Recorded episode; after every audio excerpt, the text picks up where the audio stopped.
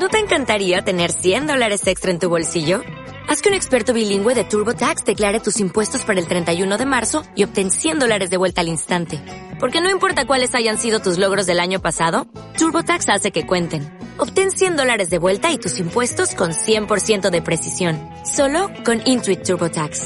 Debes declarar para el 31 de marzo. Crédito solo aplicable al costo de la presentación federal con TurboTax Full Service. Oferta sujeta a cambios o cancelación en cualquier momento.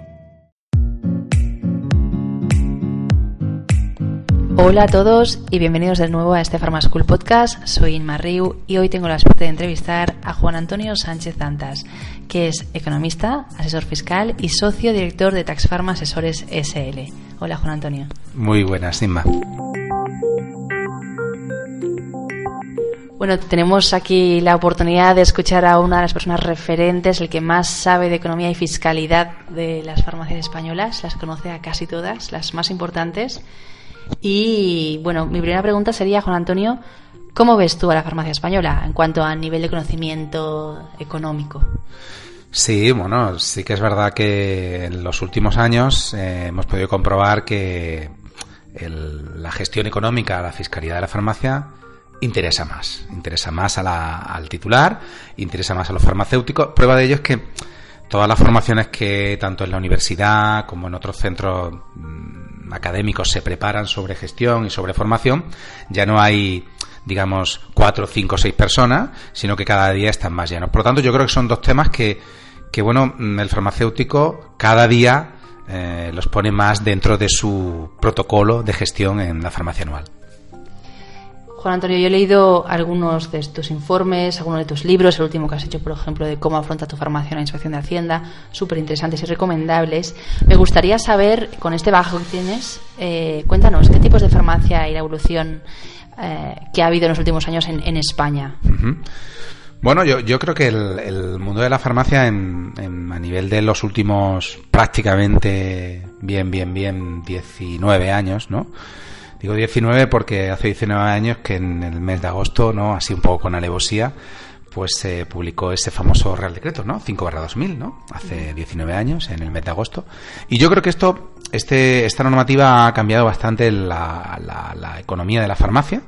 Ha, evidentemente ha, ha bajado esa rentabilidad y además ha hecho que la competitividad, pues bueno, se, se cierna más sobre todos. Es decir, sea un aspecto mucho más importante que antes la competitividad no era tan importante. Yo creo que la farmacia eh, ahora está dentro de la jungla económica y antes pues quizá, bueno, también lo estaría, pero a otra, en otra versión, ¿no? En una jungla un poco más llevadera. Yo creo que ahora la farmacia se tiene que esforzar mucho, mucho, mucho en eh, entender y comprender su economía y en conocer sus números. Y Vale, compararse con los demás, sí, sí, pero bueno, también conocer sus números. Yo creo que es muy importante y yo creo que han evolucionado mucho la farmacia en estos últimos 19, 20 años en este sentido. Sí, porque muchas veces la gente confunde facturación con... Sí, sí, es el, es el, el, De hecho, eso para que estemos tranquilos no solo pasa en el mundo de las farmacias, ¿no? Sino que mm, la mayor parte de veces a los economistas, a los asesores, nos suelen abrumar con que las farmacias pues cada día facturan más o cada día pero no nadie dice cada día son más rentables. Eso es una palabra que se utiliza muy poco en el mundo económico no siempre es eh, hay que facturar más hay que facturar más y entonces viene evidentemente la frase de que puedes morir de éxito no si tú pones todos tus esfuerzos en vender pero no en rentabilizar pues eh, te puedes llevar una sorpresa Totalmente, yo creo que también esto pasa muchísimo con el tema del e-commerce, ¿no? La gente se confunde, empieza a facturar mucho, con rentabilidades muy bajas. Sí, no, no, es otro mundo difícil que en parte en estos últimos 5 o 6 años muchísimas farmacias se han volcado en el mundo del e-commerce y realmente experiencias de éxito yo que, bueno, más por edad que por lo que tú decías, sino porque ya la edad va haciendo mella y por eso conozco a más farmacias, ¿eh? pues eh, la verdad es que mm, no es un terreno muy, muy abonado para la oficina de farmacia tradicional, el e-commerce. Entonces, puede dar una impresión de mucho movimiento, puede dar una impresión de mucho volumen, de incrementar a lo mejor la facturación de la farmacia en bastante, pero si luego miras la cuenta de explotación, igual tu rendimiento es inferior al del año anterior en el que no movías e-commerce. Con eso no estoy diciendo que no se haga, pero sí estoy diciendo que no solamente mire la línea de las ventas. Totalmente de acuerdo. Eh, Juan Antonio, cada vez eh, hay más trabajo en las farmacias y menos beneficio. Eso es verdad, eso es absolutamente verdad. Además, el aspecto laboral en la farmacia se ha convertido en, también en un, en un pilar importante, ¿no? El tener que gestionar todo el tema laboral en la farmacia es un tema bastante importante y yo creo que hay una burocratización importante. Es decir, que con todo esto el SEBEN, con un montón de cosas, evidentemente que, que se intenta que el trabajo sea más rápido y más ágil, pero la fuerza de ventas sigue necesitándose en la farmacia, sigue necesitándose un personal especializado, un personal formado. Últimamente veo que no solamente se forma en la parte económica a los titulares, sino que veo también, pues bueno, empleados de la farmacia que también se, se forman en aspectos económicos para que no, precisamente no, no se dejen llevar de que vender mucho es lo único que se les pide. Y bueno, la verdad es que mm, el mundo de la farmacia sigue necesitando de las personas. No sé si los robots llegarán a, a dispensar un medicamento, pero eh, de momento la fuerza laboral y la fuerza de trabajo sigue siendo muy importante y las personas son muy importantes en la farmacia. Una pregunta difícil. ¿Qué es más rentable, dispensar medicamentos o vender para farmacia? Bueno, aparentemente la respuesta tendría que ser muy fácil, ¿no? Tendría que ser fácilmente tirarnos hacia, hacia vender para farmacia, ¿no? Lo que pasa que em, en el mundo de hoy eh, la incertidumbre y los miedos pesan muchísimo en todo el mundo. Y, por ejemplo, te diría que en farmacias que venden muchísima para farmacia, pero que no tienen un pequeño pulmoncito, un pequeño eh, rincón de una seguridad social mensual, son negocios que ante el externo, ante alguien de fuera, son negocios que igual no, no crean una expectativa de, de compra o una expectativa tan interesante como podía ser hace 10 años, ¿no? Hace 10 años todos, seguramente tú y yo, le decíamos a los farmacéuticos, la venta libre, la venta libre. Sí, sí, pero yo ahora he tenido casos concretos en los que una farmacia se ha ido a transmitir, se ha ido a vender y tenía un estupendo margen bruto, pero no tenía seguridad social o tenía muy poca. Y eso realmente provocaba un, una incertidumbre y un miedo al comprador. Eh, yo creo que el mundo de los genéricos, el mundo de, de, lo que es un poco todo lo alternativo a la ortopedia, todo esto que, que, se habla tanto, yo creo que son áreas que pueden seguir dando rentabilidad a la farmacia. Es evidente que el tema del medicamento caro, mmm, farmacias que tengan muchísimo peso, esta facturación pueden dar una impresión completamente errónea, pero yo te diría que no tiene por qué no ser rentable económicamente la dispensación del medicamento. Yo creo que con una gestión económica interesante, con un stock interesante y con un complemento, como es la parafarmacia, yo creo que la farmacia puede seguir siendo un negocio con, con cierta rentabilidad. Estaba leyendo en Correo Farmacéutico un artículo muy interesante en el que se hablaba de servicios profesionales en la farmacia y salían tres casos de personas que cobran por estos servicios y uh -huh. que hacen cosas mm, pues muy chulas. Una de ellas, por ejemplo, es eh, Laura Gandía Cerdá, que ha hecho un curso con nosotros de cesación tabágica uh -huh. y sería como ejemplo. Eh, ¿Tú qué opinas sobre desarrollo de servicios profesionales? Bueno, la verdad es que mm, mi, mi opinión es bastante clara en este sentido. O sea, yo creo que en la farmacia tendrían que poder desarrollarse todos estos servicios que lamentablemente los servicios cuando no tienen un trasfondo económico no suelen generar eh, en el eh, consumidor, ¿no? Por decirlo así, un, una referencia y bueno, hace ya muchos años, ¿no? Que todos intentamos con el mundo low cost viajar, ¿no? Y vemos en esos aeropuertos en los que vemos farmacias, pero que tienen cabinas donde se están haciendo masajes o donde una persona pues está intentando, mira, un tratamiento como el que comentas de, de Laura, ¿no? Yo pienso que, que es un futuro totalmente presente, pero que lamentablemente no está definido. Uh -huh. Entonces, si tú no defines algo, ¿cómo lo quieres implantar? Por parte de la administración, Bueno, pues yo creo que por parte de la administración, por parte de, de también los colegios profesionales, por parte de, de, bueno, de muchas asociaciones empresariales, yo creo que se tendría que había muchísimo interés porque yo recuerdo hace 3, 4 años en los que incluso en sitios como Infarma, ¿no? Se quería mmm, se invitaba a, a, países que tenían los servicios profesionales muy definidos, pero veo que la implantación mmm, cuesta, ¿no? Y bueno, creo que es un paso importante que tendríamos que empezar a definir y a implantar. Hablamos otra vez de la rentabilidad. Empecemos igual para los que no tengan conocimientos de economía. ¿Qué es la rentabilidad y qué consejos nos darías, Juan Antonio, para mejorarla en la farmacia? Bueno, la, rentabilidad es un, es un concepto básico en la gestión de cualquier tipo de negocio y, por supuesto, también en el de una farmacia, ¿no? ¿Qué viene a explicarnos, no? Pues en vez de explicaros un ratio así aburrido, ¿no? Que sea un poco ladrillo, os explicaré en palabras sencillitas, ¿no? Significaría Em, digamos, de, la parte que, tú vendes, que estás dispensando, que estás ofreciendo, de ese servicio que hemos hablado antes, ¿no? Es ver realmente de ese importe que tú has cobrado, que de ese importe que tú has facturado, ver realmente qué te queda en tu bolsillo al final, después de eh, elaborar todos tus costes, todos tus aprovisionamientos, todos tus costes indirectos. Eso es la rentabilidad, ¿no? Entonces, ¿qué se puede hacer para mejorar la rentabilidad? Bueno, aquí, como diría cualquier economista, pues es volver un poco a nuestro mundo. Es decir, necesitamos un control económico de la farmacia, eh, un control eh, fiscal de la farmacia y necesitamos sobre todo un análisis que no sea estático. No podemos mirar la farmacia un día 25 de enero y no volver a verla hasta un día 26 de abril, porque a lo mejor el 26 de abril no has cobrado la seguridad social y no es un buen día para mirarlo. El análisis de ratios y de economía es un análisis eh, que ha de ser dinámico. Has de repetir. No te lo digo que lo hagas cada día, porque también puedes tener un susto de corazón, ¿no? Pero eh, sí que eh, tener una periodicidad y trimestralmente analizar los principales ratios económicos de tu farmacia. Juan Antonio, sabemos que eres eh, especialista en fiscalidad también. Vamos a hablar un poco sobre fiscales en este podcast. ¿Cuáles son para ti los inputs más importantes para la declaración de Hacienda?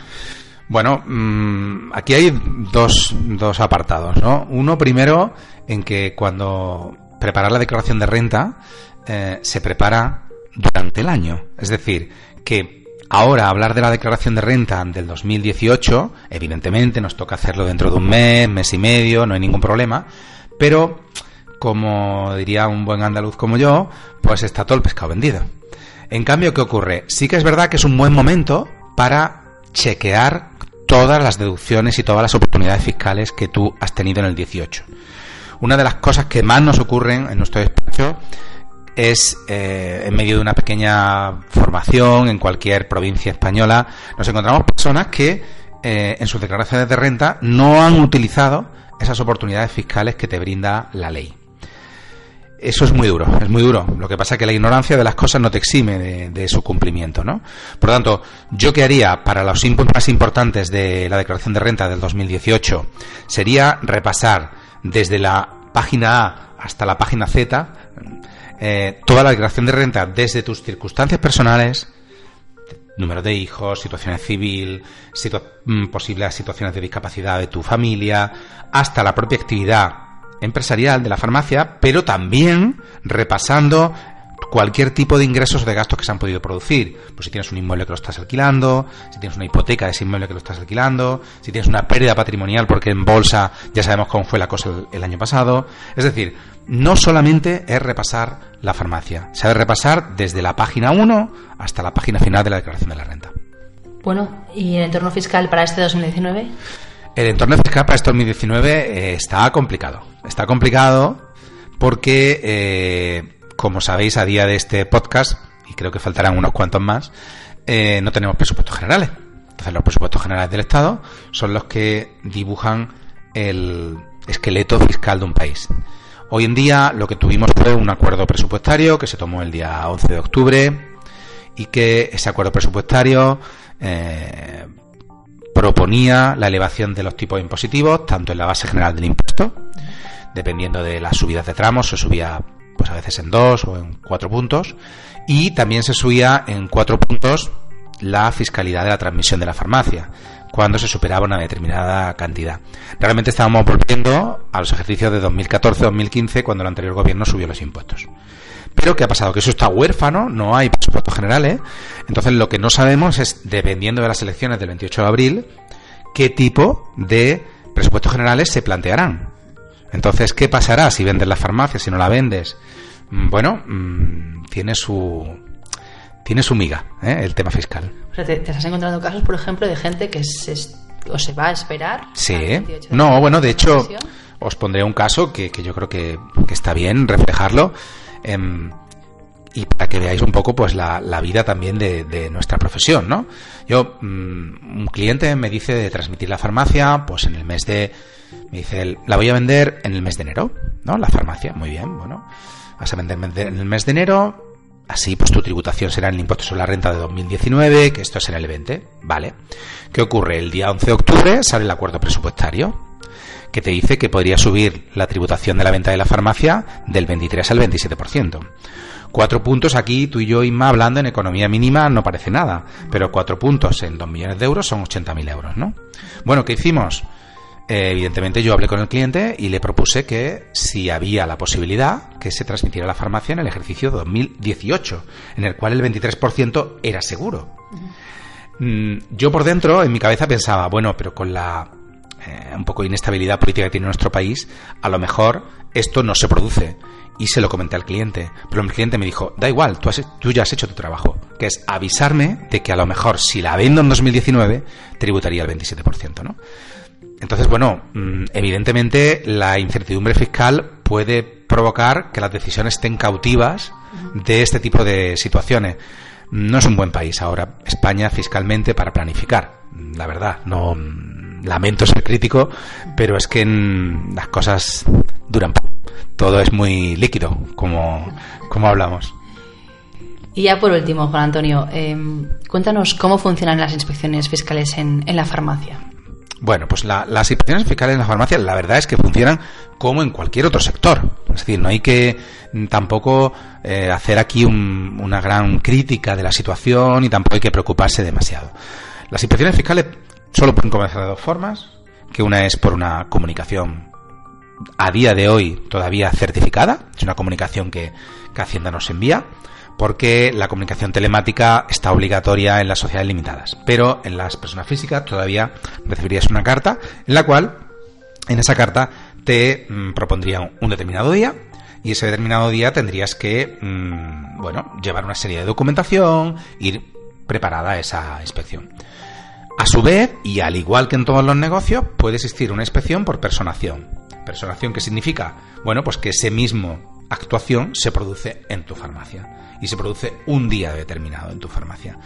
Mm, no es casualidad que se produzca. Es decir, para hacer una inspección por personación eh, es necesario que la maquinaria de la agencia tributaria se ponga en marcha. Es necesario pedir una mm, autorización a el juzgado de lo contencioso, es necesario pedir una orden judicial, es necesario, bueno, muchas cosas, ¿no? Por lo tanto, no quiero que la gente piense que, que, las inspecciones por personación es la mayoría de ellas, ni mucho menos, pero sí que se conozca esta posibilidad. Perfecto, fantástico eh, este podcast, he aprendido muchísimo. La verdad es que eh, es un placer, como siempre, hablar contigo, Juan Antonio.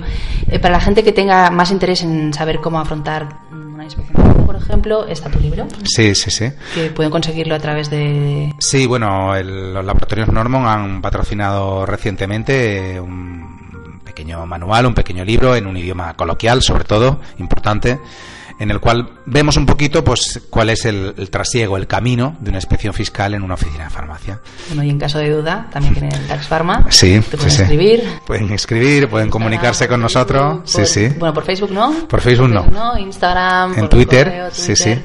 Y estarás ahí encantado de, de ayudarles. Por supuesto, y de estar aquí también. Perfecto, pues muchísimas gracias, Juan Antonio, y muchas gracias a todos los que habéis llegado hasta aquí. Como siempre, un placer y os espero posiblemente próximo Pharmaschool Podcast con una persona súper interesante del mundo de la farmacia. Hasta pronto.